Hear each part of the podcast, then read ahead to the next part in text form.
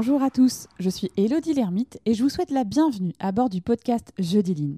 Renforcer sa valeur ajoutée, s'inspirer, mettre des mots simples sur des sujets a priori complexes, bref, apprendre, comprendre pour appliquer, c'est ce que vous trouverez ici chaque semaine. Mon objectif Vous donner les clés et les astuces pour booster concrètement la performance de vos activités, quelles qu'elles soient.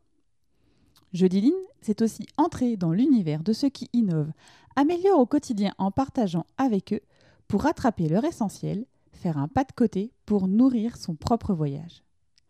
Aujourd'hui, j'ai le plaisir d'échanger avec Pierre-Édouard Oiseny, facilitateur culture de performance durable et innovation chez Eni Énergie et Services.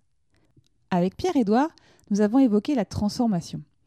Comment concrètement, au quotidien, agir pour mettre en place un nouveau mindset qu'il se diffuse pour créer une dynamique d'action? Nous avons aussi parlé de la posture du dirigeant, manager, facteur clé dans une démarche de transformation. Je ne vous en dis pas plus et je vous laisse prendre part à la discussion.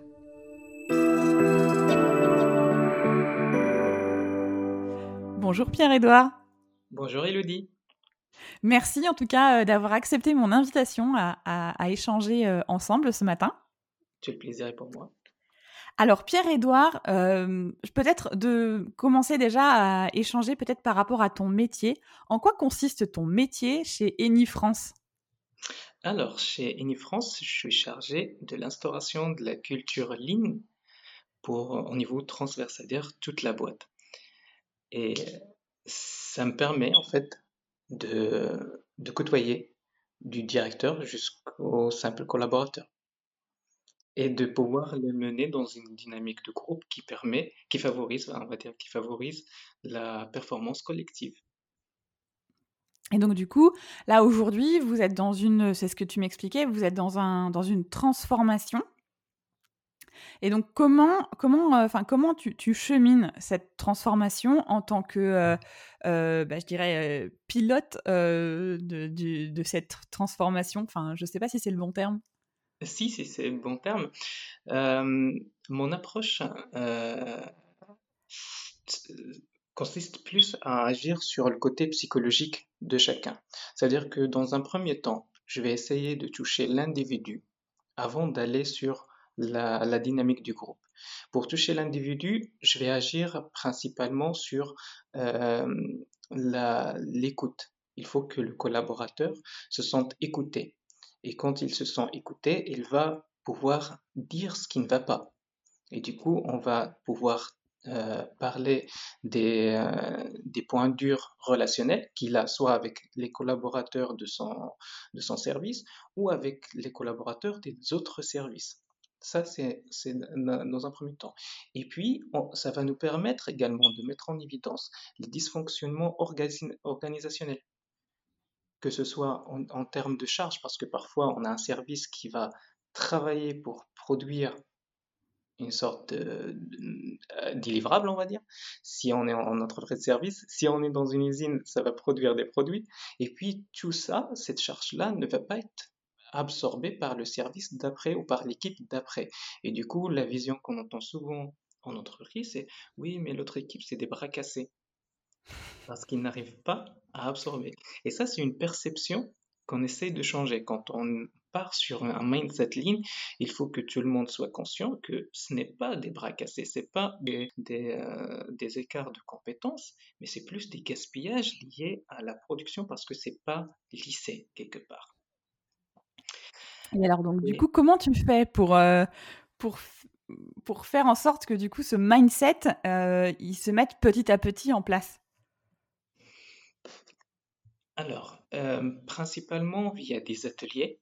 j'en publie énormément sur LinkedIn, mais principalement via des ateliers qui permettent aux individus de se rendre compte que, de un, on est tous performants quand on travaille tous ensemble et on n'est pas dans une équipe de foot où j'ai besoin de, de talents individuels. Certes, même dans une équipe de foot, j'ai besoin de talents individuels, mais c'est le collectif qui fait gagner l'équipe. Ça, c'est de un. Comment on le fait concrétiser dans un atelier, on va prendre des, personnes pluridisciplinaires, c'est-à-dire que je vais prendre une personne de chaque équipe, voire de plusieurs directions, et on va essayer de traiter un thème D'abord, je vais commencer par un, un icebreaker pour que les, les, les personnes se mettent en bonne humeur, parce qu'il le faut pour qu'on soit productif. Jamais une personne qui ne se sent pas bien va être productive.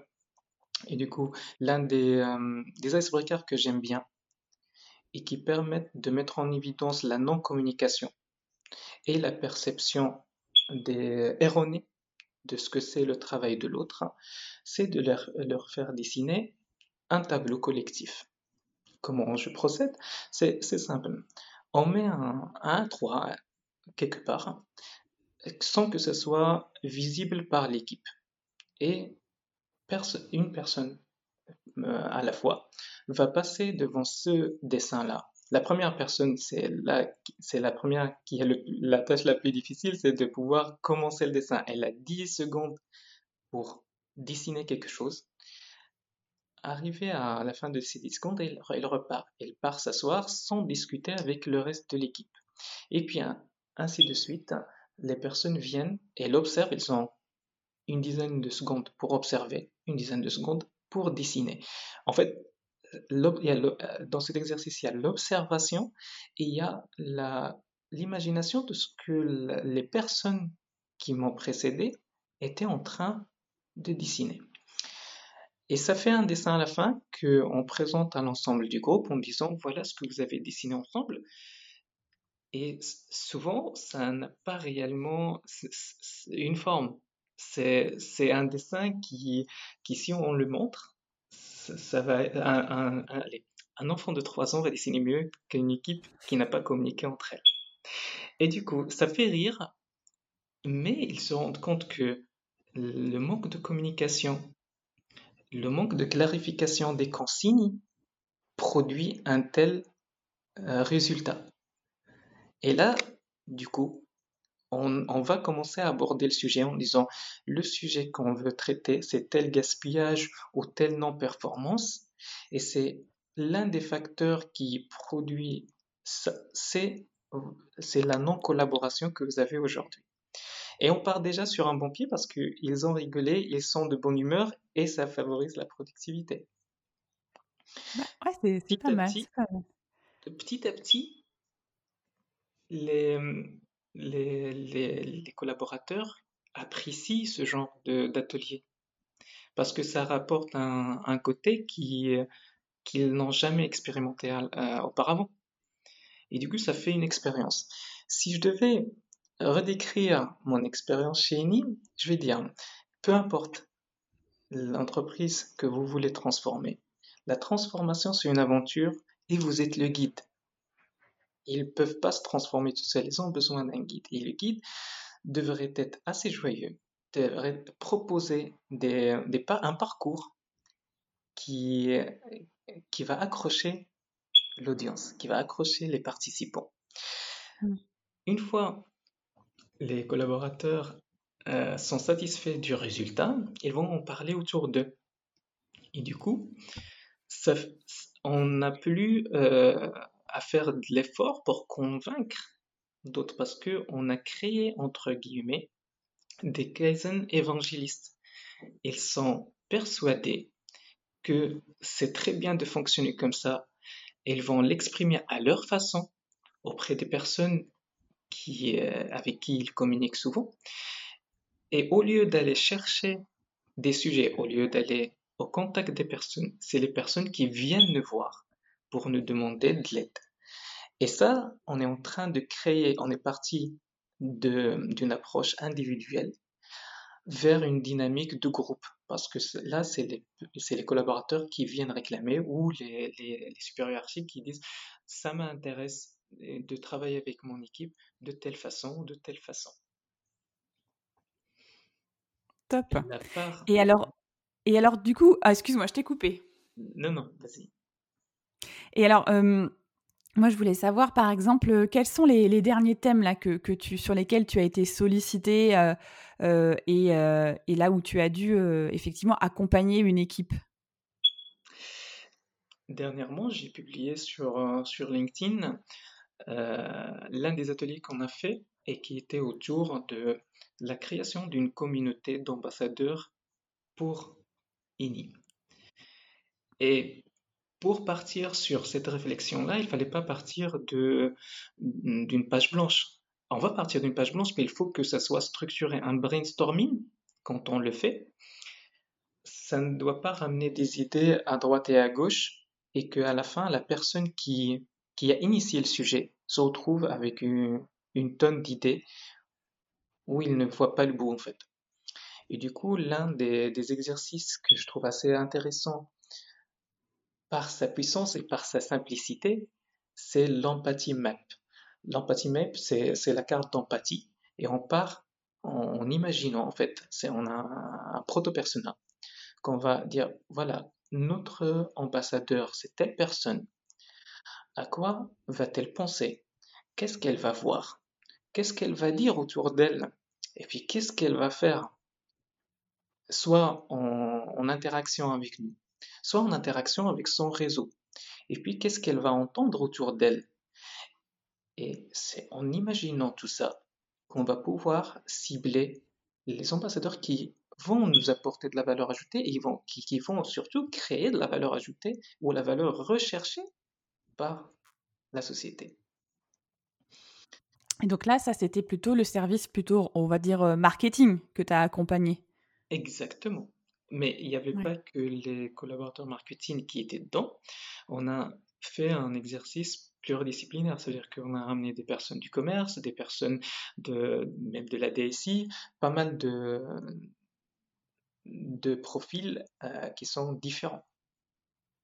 Parce qu'on vise les, personnes de tous les jours. On ne vise pas euh, une, discipline, une discipline en particulier. Hmm. Et ça, c'est la, notion de tous les jours. C'est aussi quelque chose qu'on a, qu'on a aussi échangé euh, en préparant ce podcast. Et où tu, où tu me disais, euh, euh, le, le, lean, finalement, on, va en faire euh, aussi tous les jours. Et toi, tu es persuadé que plus on en fait tous les jours et pas que en entreprise, mieux c'est. Oui, exactement. En fait, l'une des, des, analogies que je fais, c'est d'utiliser des situations de tous les jours pour expliquer que le, mindset lean n'est pas différent de notre fonctionnement habituel. Ça veut dire que ça ne va pas ramener de la charge de travail. C'est pas quelque chose de plus.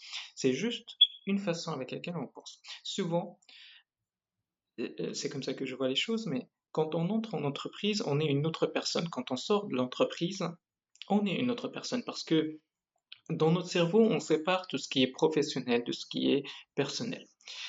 Euh, l'analogie euh, que j'aime le plus, c'est lorsqu'on on essaye de trouver la cause racine.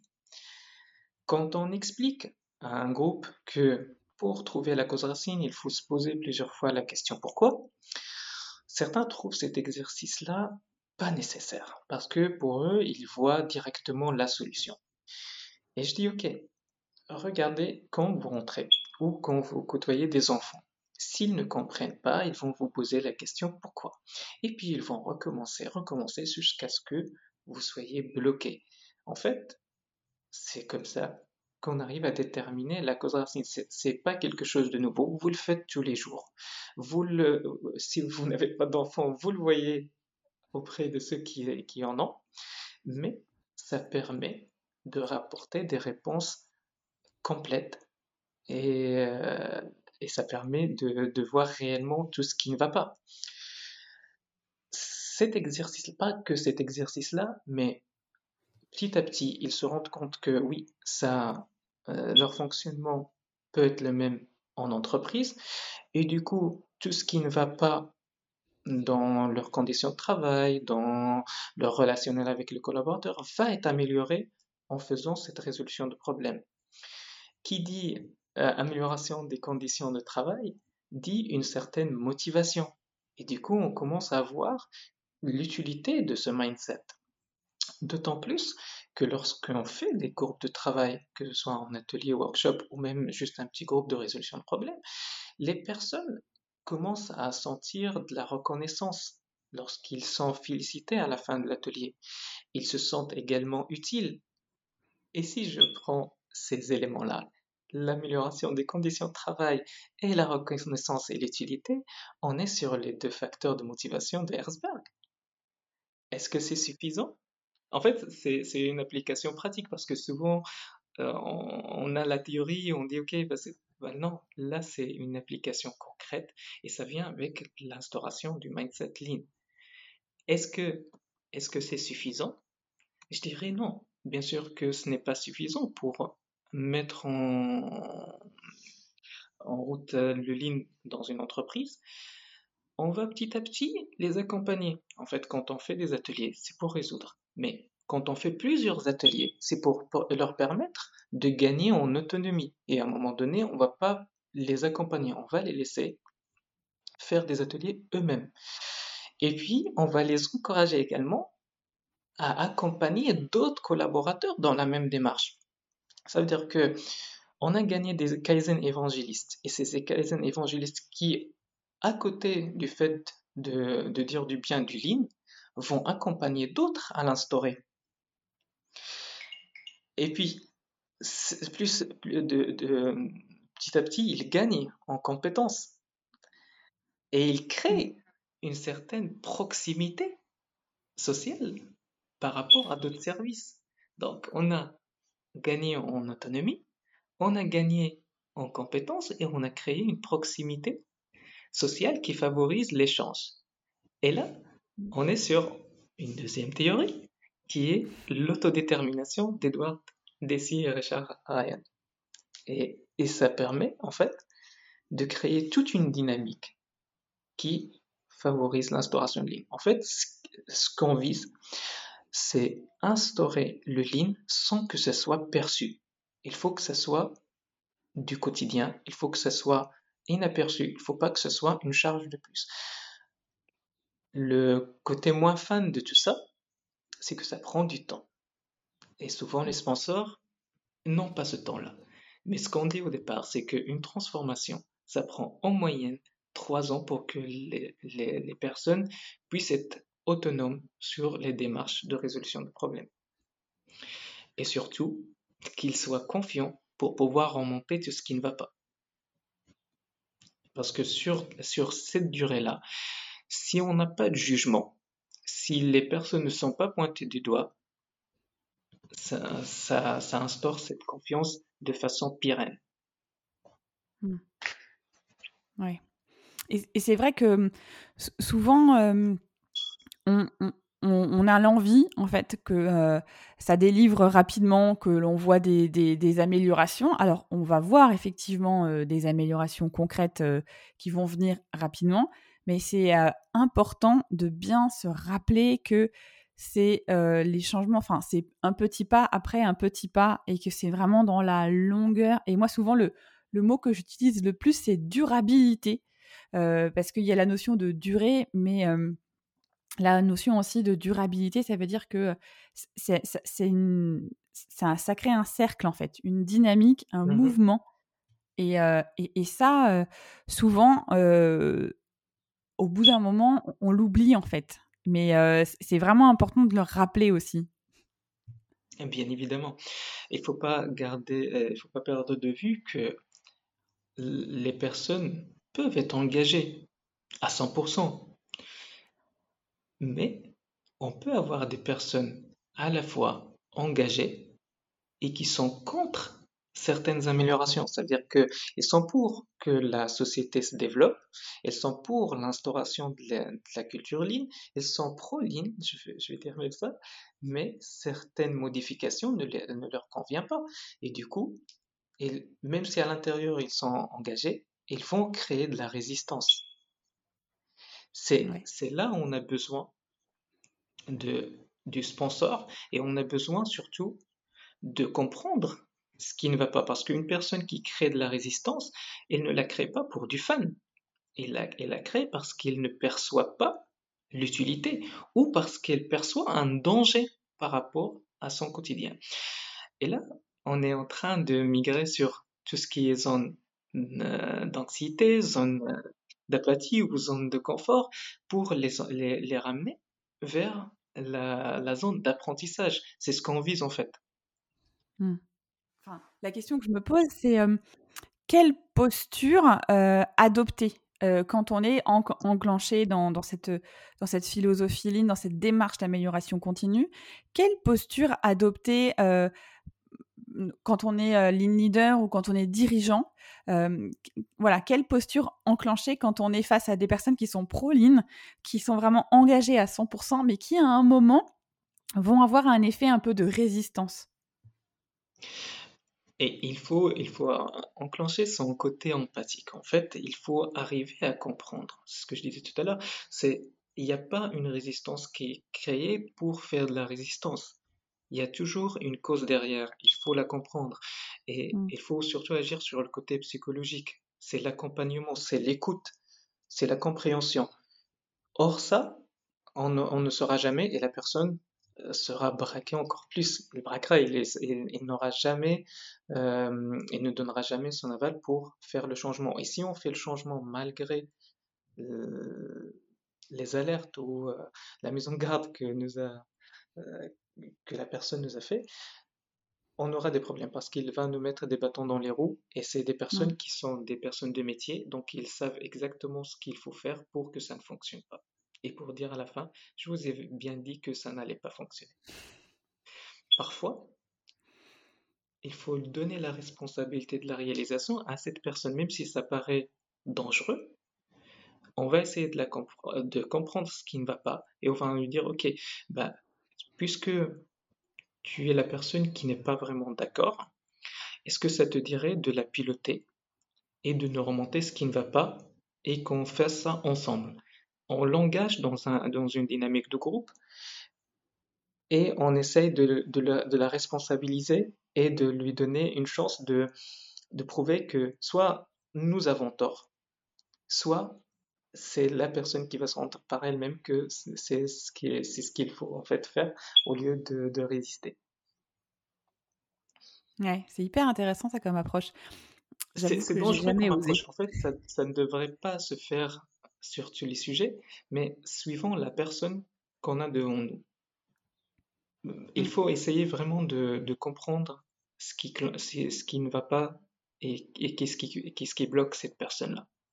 Mm. Ouais. Ouais, à essayer.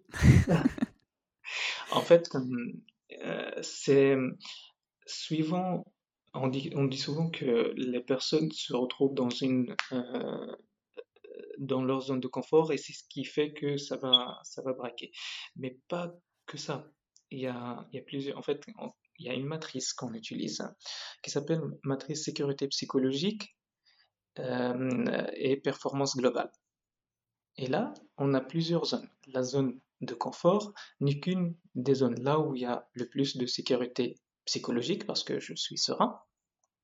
Mm. Et puis, euh, côté performance, je suis un peu moins performant parce que je ne cherche plus à améliorer le, statu quo. Je, reste sur, sur ma zone. Il y a deux autres zones qui sont moins connues et qui sont autant euh, plus intéressantes on a la zone euh, d'apathie. Et c'est là où on, retrouve cette personne-là qui bloque parce qu'on est devant une impassabilité face au sujet. La personne ne veut pas bouger, il ne veut pas améliorer les choses. Et du, coup, c'est toujours une on fait une rétrospective pour comprendre et on questionne sur les motivations de la personne. La, dernière zone, c'est la zone d'anxiété, c'est un peu moins fan. Et là, on essaye d'aligner tout le monde sur un objectif. Et c'est là où on a des ateliers, par exemple, comme ce que je disais tout à l'heure, où euh, on essaye d'avoir également un sponsor qui soit présent durant l'atelier pour canaliser les efforts vers un objectif bien défini. Ouais.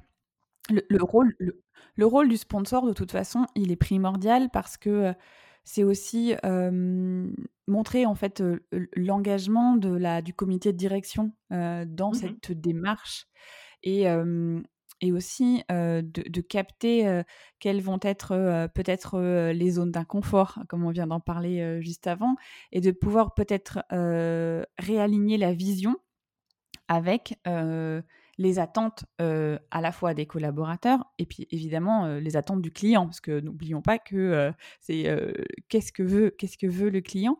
Et, et ça permet de peut-être de mmh, d'avoir une vision plus une, vision, une vision différente à partager aussi.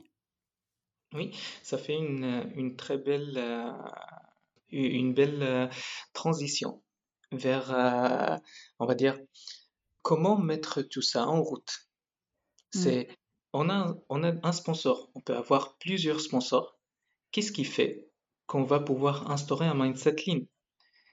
De façon à répondre aux besoins du client C'est là où on a besoin de créer une, une sorte de, de vision d'entreprise.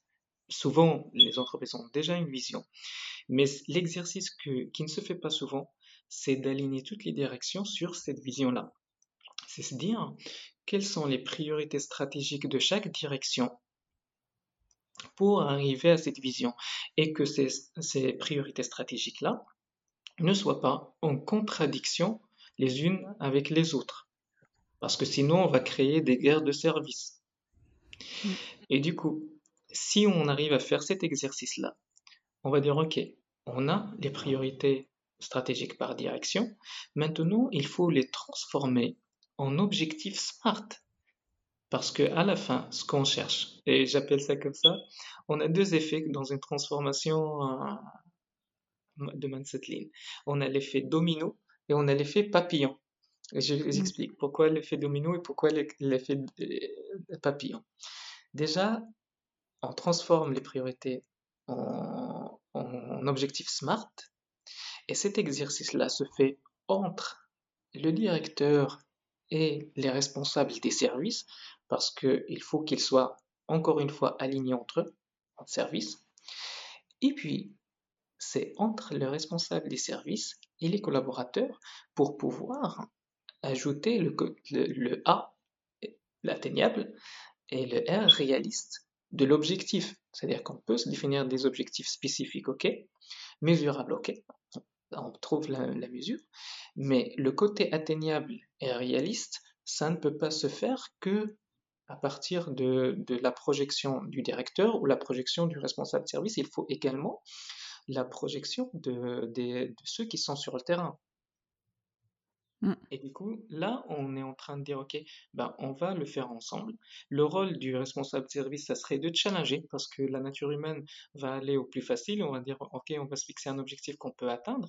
Mais le rôle du, du, du, responsable, c'est de dire, OK, je sais que ce, cet objectif que vous vous êtes fixé est assez simple. Remontons un peu. Et ça fait une sorte de négociation assez sympa pour fixer des objectifs. Mais déjà, on est en train de, de euh, renforcer l'esprit euh, euh, de collaboration et, surtout, ils se sentent inclus dans la démarche. Et mmh. puis après, il y a un exercice, le dernier exercice, c'est de dire, OK, avec chaque collaborateur, avec l'ensemble des collaborateurs, comment on fait pour atteindre chaque objectif? Et on fait une liste d'actions et puis on assigne une action à une personne et on déroule. Et à ce moment-là, pourquoi j'ai parlé de l'effet papillon, l'effet domino?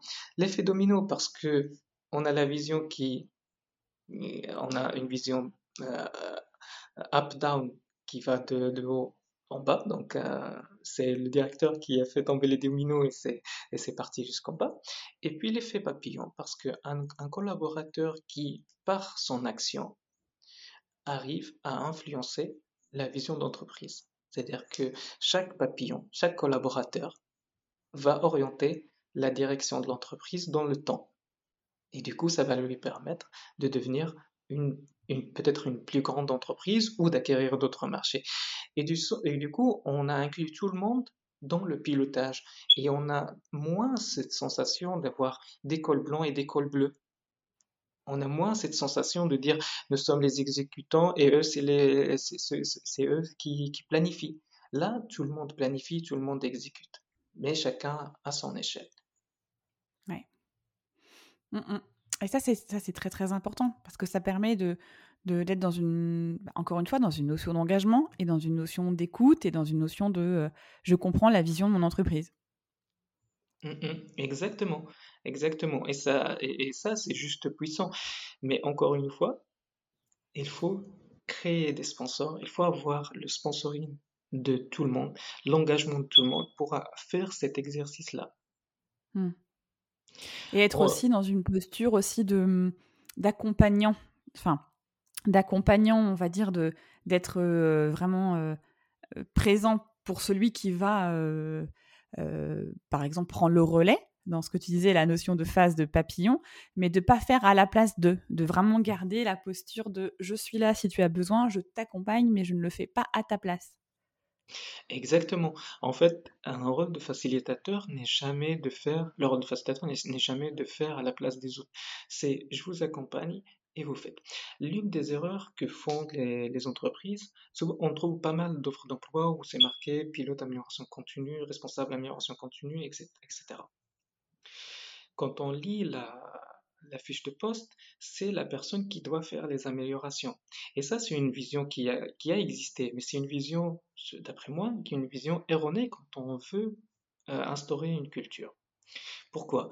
Parce que du moment que la personne arrive en entreprise, on va se dire, c'est le pilote amélioration continue, l'amélioration continue, c'est son affaire. Inversement, si on n'a pas de pilote amélioration continue, on n'a pas de responsable d'amélioration continue et du coup, on n'instaure rien. C'est un dilemme.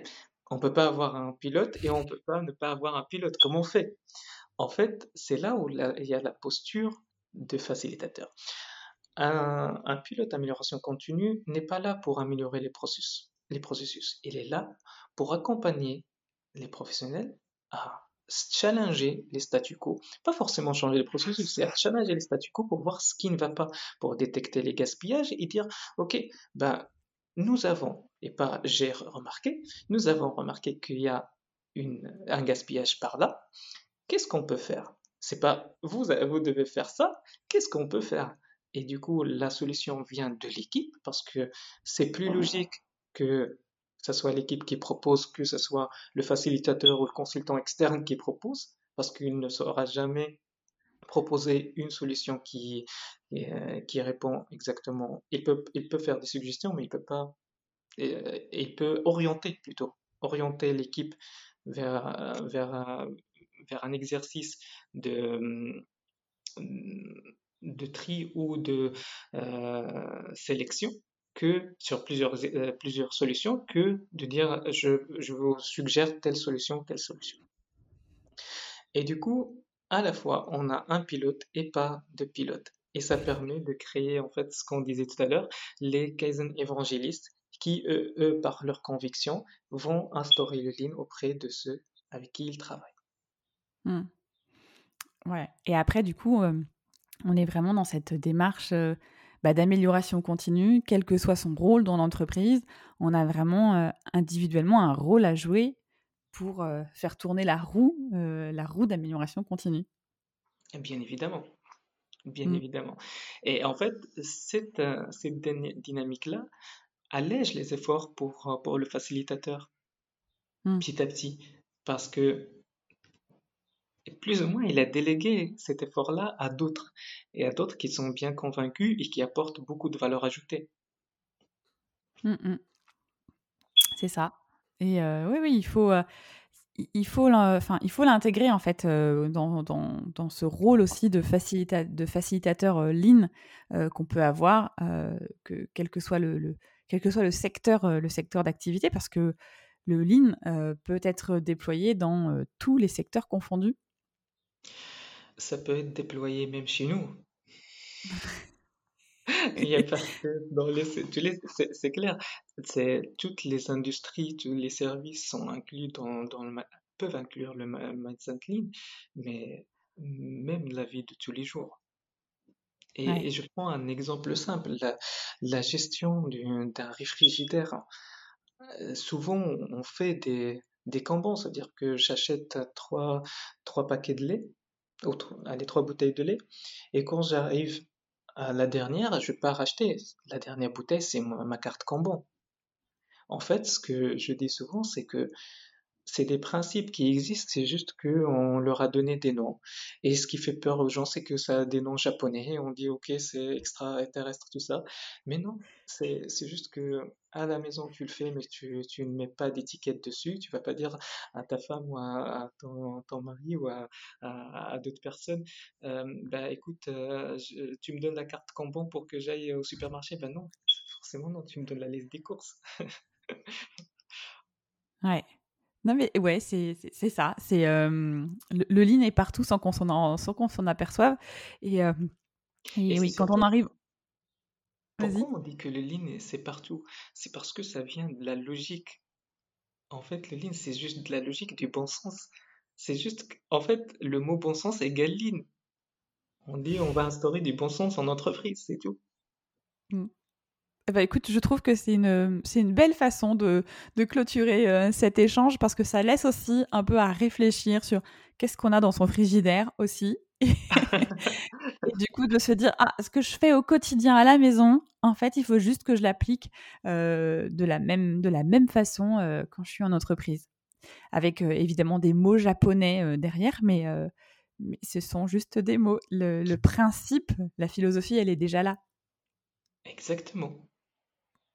Bah, en tout cas, bah, merci, euh, merci Pierre-Édouard euh, d'avoir partagé avec moi euh, cette, ce mindset lead, cette transformation qu'on peut, qu'on peut mettre en place dans une entreprise. Merci à toi Elodie, c'était un plaisir d'échanger avec toi.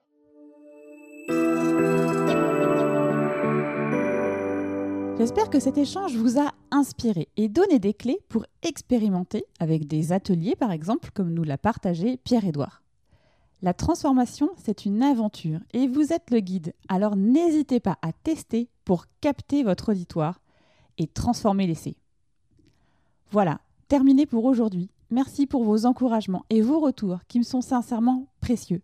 Si vous pensez que cet épisode peut intéresser vos amis ou vos collègues, il vous suffit de cliquer sur Partager. C'est une fonctionnalité qui se cache dans l'icône avec les trois petits points sur votre application d'écoute. Et s'il vous reste 30 petites secondes là tout de suite maintenant, ce serait top que vous notiez 5 étoiles le podcast et que vous laissiez un commentaire. Ça permettra à ceux qui hésitent à découvrir la philosophie Lean de passer le cap et d'écouter le podcast. Enfin, si vous souhaitez me contacter, partager une bonne pratique, vous pouvez le faire via LinkedIn ou Instagram. Échanger avec vous est toujours une source d'apprentissage. Me reste à vous donner rendez-vous jeudi prochain et d'ici là, osez dire jeudi Lean.